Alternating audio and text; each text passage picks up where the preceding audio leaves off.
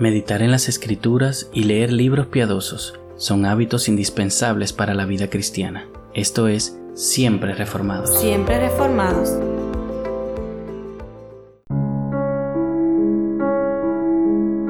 Bienvenidos, amados amigos y hermanos. La gracia y la paz de nuestro Señor sea con cada uno de ustedes. Muchas gracias por acompañarnos en este tiempo donde estaremos reflexionando en la palabra de Dios. Y para iniciar, estaré leyendo en el libro de Hebreos capítulo 10 versículos 16 y 17. Este es el pacto que haré con ellos. Después de aquellos días, dice el Señor, pondré mis leyes en su corazón y en su mente las escribiré. Añade, y nunca más me acordaré de sus pecados e iniquidades. Amados hermanos, una de las verdades contenidas en la Escritura que más satisface al alma es la disposición de Dios para olvidar todos los pecados que han sido cubiertos por la sangre de Cristo. Nos llenamos de asombro cuando leemos el Salmo 103, versículo 12. Como está de lejos el oriente del occidente, así alejó de nosotros nuestras transgresiones. Y es también una maravilla que podamos decir con Ezequías en Isaías 38, versículo 17, porque echaste tras tus espaldas todos mis pecados.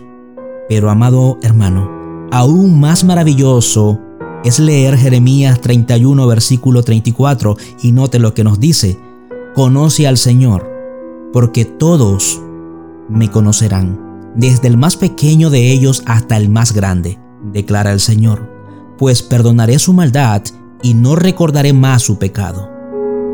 Cuando confesamos nuestros pecados, Dios no solamente nos perdona, sino que también los olvida instantáneamente. No es exagerado decir que el Salvador sepulta inmediatamente nuestros pecados en el mar de su olvido. Esto se ilustra bien con la siguiente experiencia de un creyente que tenía un reñido combate contra un pecado que lo dominaba. En un momento de debilidad se rindió a la tentación y luego, apresurándose a entrar en la presencia del Señor, dejó escapar estas palabras. Señor, lo he hecho una vez más. Enseguida imaginó que el Señor le decía, ¿qué es lo que has hecho una vez más? El asunto es que en una fracción de segundo después de la confesión de los pecados, Dios perdona y ha olvidado nuestros pecados. Es toda una paradoja cautivadora que el Dios Santo, Todopoderoso, Omnisciente, no solo perdona, sino también puede olvidar. Por una parte, nada escapa a su conocimiento, cuenta las estrellas y las nombra, enumera nuestras caídas y lágrimas, determina cuándo un gorrión cae a tierra y sabe cuántos son los cabellos de nuestra cabeza. Y a pesar de todo, olvida aquellos pecados que se confiesan y se abandonan. Un detalle más, querido amigo.